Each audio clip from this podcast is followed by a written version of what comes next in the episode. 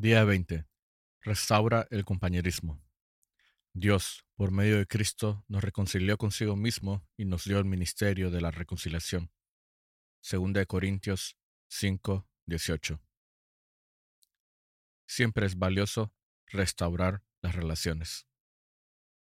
Como la vida se resume en aprender a amar, Dios quiere que valoremos las relaciones y nos esforcemos por mantenerlas, en lugar de descartarlas siempre que se produzca una división, un disgusto o conflictos.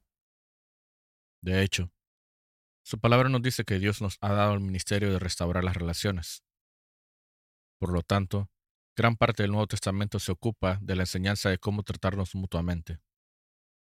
Pablo escribió, Por tanto, si sienten algún estímulo en su unión con Cristo, algún consuelo en su amor, algún compañerismo en el espíritu, algún afecto entrañable, llénenme de alegría teniendo un mismo parecer, un mismo amor, unidos en alma y pensamiento. El apóstol nos enseñó que la capacidad de llevarnos bien entre nosotros es señal de madurez espiritual. Como Cristo quiere que su familia sea conocida por el amor que sienten unos por otros, el compañerismo roto es un mal testimonio para los incrédulos. Por eso, Pablo sentía tanta vergüenza a los miembros de la iglesia de Corinto, que se dividían en fracciones de distinta tendencia y hasta se demandaban a juicio. Él escribió, Digo esto para que les dé vergüenza. ¿Acaso no hay entre ustedes nadie lo bastante sabio como para juzgar un pleito entre creyentes? No podía creer que no había nadie en la iglesia lo suficientemente maduro para resolver el conflicto en paz. En la misma carta dijo, Les suplico, hermanos, en nombre de nuestro Señor Jesucristo, que todos vivan en armonía y que no haya división entre ustedes, sino que se mantengan unidos en un mismo pensar y en un mismo propósito. Si quieres la bendición de Dios en tu vida y que te conozcan como su Hijo, debes aprender a ser pacificador. Jesús señaló. Dichosos los que trabajan por la paz, porque serán llamados hijos de Dios. Fíjate que Jesús no dijo, Dichosos los que aman la paz, porque todos la amamos. Tampoco indicó, Dichosos los pacíficos, a los que nada los perturba.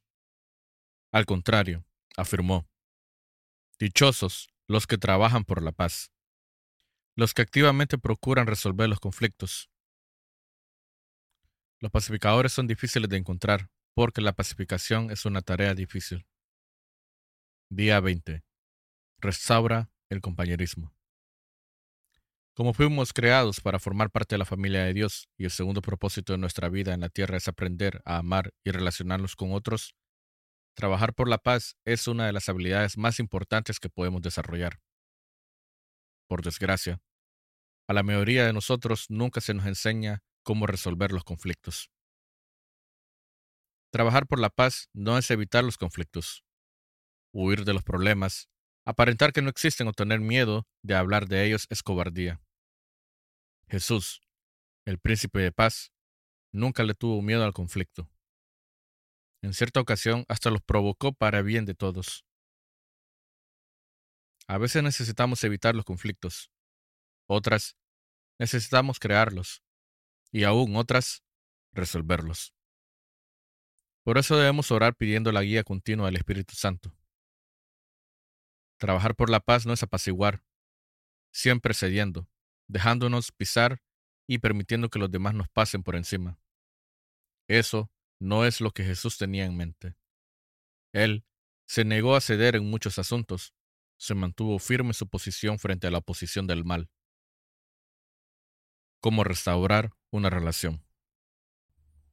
Como creyentes, Dios nos ha llamado a restablecer nuestras relaciones unos con otros. Hay siete pasos bíblicos para restaurar el compañerismo. 1.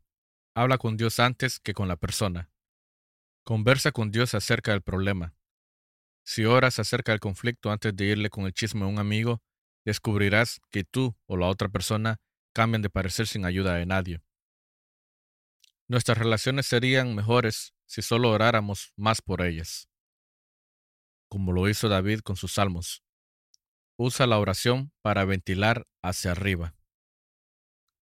Cuéntale a Dios tus frustraciones. Clama a Dios.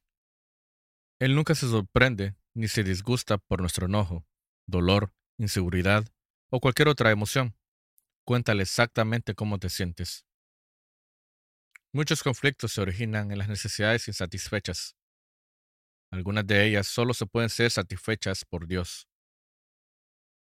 Cuando esperamos que una persona, ya sea un amigo, un cónyuge, un jefe o un pariente, satisfaga una necesidad que solo Dios puede suplir, nos exponemos a la decepción y a la amargura.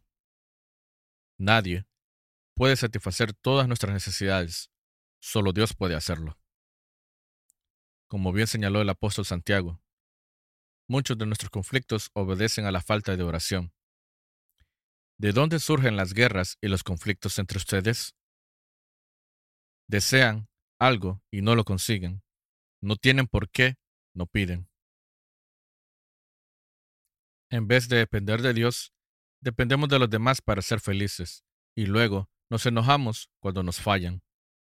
Dios nos invita a acudir a Él primero. 2. Toma la iniciativa siempre. No importa quién haya sido el ofendido o quién ofendió a quién, Dios espera que tú des el primer paso. No esperes por la otra persona. Preséntate ante ella. Restaurar el compañerismo cuando se rompe es tan importante que Jesús le asignó prioridad por encima de la oración colectiva. Dijo, si entras en tu lugar de oración y al presentar tu ofrenda, recuerdas de pronto que tu hermano tiene algo contra ti, deja tu ofrenda. Ve directamente a donde se encuentra tu amigo y hagan las paces. Entonces, y solo entonces, vuelve y relaciónate con Dios. Cuando el compañerismo sea tirante o se rompa, planifica inmediatamente una conferencia de paz. No la postergues. No pongas excusas o prometas. Ya me encargaré de este asunto algún día. Fija una fecha para tener una reunión personal tan pronto como sea posible. La demora solo sirve para aumentar el resentimiento y complicar las cosas. En casos de conflicto, el tiempo no cura las heridas, las inflama. Actuar prontamente, además, reduce el daño espiritual que puede sufrir. La Biblia dice que nuestros pecados, incluyendo los conflictos no resueltos, impiden nuestra comunión con Dios y que nuestras oraciones sean contestadas, además de hacernos sentir desgraciados. Los amigos de Job le recordaron que preocuparse hasta la muerte con el resentimiento sería una necedad una insensatez, y que así solo consigues lastimarte con tu enojo. El éxito de una conferencia de paz muchas veces depende de escoger el momento y el lugar correcto para reunirse. No se reúnan cuando estén cansados ni cuando puedan ser interrumpidos. El mejor momento es cuando las dos personas se encuentren en un buen estado de ánimo. 3. Sé comprensivo. Usa tus oídos más que tu boca. Antes de intentar resolver un desacuerdo, escucha atentamente los sentimientos de la otra persona. Pablo aconsejó, Cada uno debe velar no solo por sus propios intereses, sino también por los intereses de los demás. El término velar es el vocablo griego scopos, de donde provienen nuestras palabras telescopio y microscopio significa ver de cerca. Enfócate en los sentimientos, no en los hechos. Comienza con la compasión, no con las soluciones. Al principio, no discutas con las personas acerca de sus sentimientos. Solo escucha y permite que se desahoguen emocionalmente sin ponerte a la defensiva. Asiente con tu cabeza para demostrar que entiendes, aunque no estés de acuerdo. Los sentimientos no siempre son infalibles o lógicos. Por el contrario, el resentimiento hace que pensemos o hagamos tonterías. David admitió su equivocación. Cuando mis pensamientos estaban llenos de amargura y mis sentimientos estaban heridos, fui tan estúpido como un animal. Todos podemos actuar bestialmente cuando nos sentimos lastimados. Dios espera que tú des el primer paso. Por el contrario, la Biblia dice, el buen juicio hace al hombre paciente. Su gloria es pasar por alto la ofensa. La sabiduría produce paciencia y se adquiere escuchando otras perspectivas. Cuando escuchamos, le decimos a la persona, valoro tu opinión, me interesa nuestra relación y me importas tú. Esto es cierto, me importa saber lo que sabe un amigo porque me importa mi amigo. A fin de restaurar el compañerismo, debemos agradar al prójimo para su bien, con el fin de edificarlo. Aguantar con paciencia el enojo de los demás es un sacrificio, sobre todo si no tiene fundamento. Pero recuerda, eso fue lo que Jesús hizo por ti. Soportó el enojo malicioso e infundado para salvarte. Porque ni siquiera Cristo se agradó a sí mismo, sino que, como está escrito, sobre mí han recaído los insultos de tus distractores. 4. Confiesa tu parte en el conflicto. Si realmente te interesa restaurar una relación, debes comenzar admitiendo tus propios errores o pecados. Jesús dijo que debes sacar primero la viga de tu propio ojo, y entonces verás con claridad para sacar la astilla del ojo de tu hermano. Como todos tenemos un punto ciego, puede ser necesario pedirle ayuda a un tercero para que te ayude a evaluar tus propias acciones antes de reunirte con la persona con quien tienes un conflicto. Pídele a Dios que te muestre tu parte de culpa en el problema. Pregúntale, ¿soy yo el problema? ¿Soy poco realista, insensible o demasiado sensible? La Biblia dice que si decimos que estamos libres de pecado, lo único que conseguimos es engañarnos. La confesión es una herramienta muy poderosa para la reconciliación. A veces, la manera en que tratamos un conflicto produce un daño mayor que el problema original. Cuando comenzamos por reconocer con humildad nuestras equivocaciones, el enojo de la otra persona se apaga y las desarmas.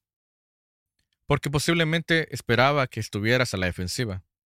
No te excuses ni culpes al otro. Reconoce con sinceridad la parte que te corresponde en el conflicto. Asume la responsabilidad que te corresponde por tus errores y pide perdón. 5. Ataca al problema, no a la persona. No es posible arreglar el problema si lo que te interesa es encontrar quién tuvo la culpa. Debes optar por una otra cosa. La Biblia dice, la respuesta amable calma el enojo, pero la agresiva echa leña al fuego.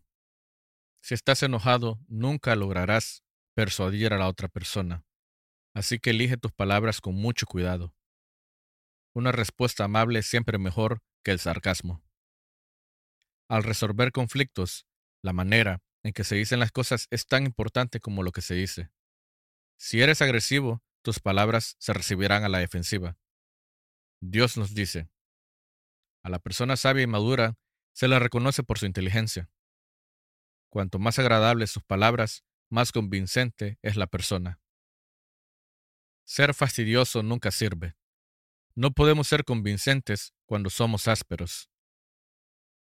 Al resolver conflictos, la manera en que se dicen las cosas es tan importante como lo que se dice. Durante la Guerra Fría, ambas partes acordaron que algunas armas de guerra eran tan destructivas que nunca deberían usarse. En la actualidad, las armas químicas y biológicas están prohibidas y los arsenales de armas nucleares se reducen y se destruyen. Para salvar el compañerismo, es necesario destruir nuestro arsenal de armas nucleares relacionales, la desaprobación, el menosprecio, las comparaciones, las etiquetas, los insultos, la condescendencia y el sarcasmo. Pablo lo resume de la siguiente manera. Eviten las palabras dañinas, usen solo palabras constructivas que sirvan para edificación y sostén, de modo que lo que digan haga bien a quienes escuchan. 6. Coopera tanto como puedas. Pablo dijo, En cuanto dependa de ustedes, vivan en paz con todos. La paz siempre tiene un precio. Puede costarnos nuestro orgullo. A menudo nos cuesta nuestro egoísmo. por amor al compañerismo, haz lo mejor que puedas para llegar a un compromiso, adaptarte a otros y mostrar preferencia por lo que ellos necesitan. Una parafrasis de la séptima bienaventuranza de Jesús lo expresa así. Ustedes son benditos cuando son capaces de mostrarle a la gente cómo cooperar en lugar de competir o luchar. Entonces, pueden descubrir quiénes son realmente y cuál es su lugar en la familia de Dios. 7. Haz hincapié en la reconciliación, no en la resolución. No es realista esperar que todos nos pongamos de acuerdo en todo. La reconciliación se enfoca en la relación, mientras que la resolución se concentra en el problema.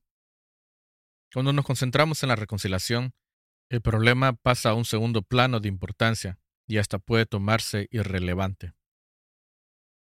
Podemos restablecer una relación, incluso sin haber podido resolver nuestras diferencias.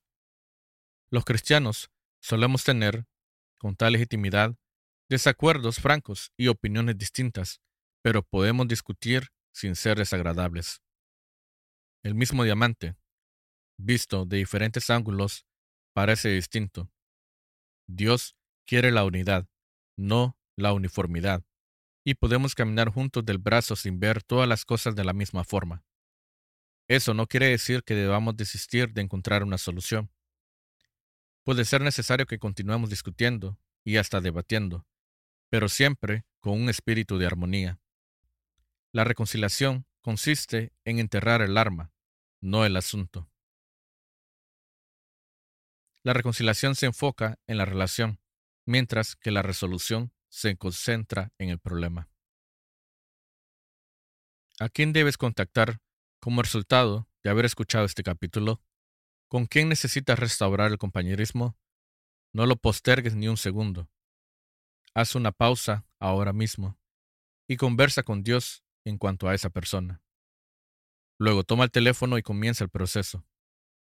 Estos siete pasos son sencillos, pero no fáciles.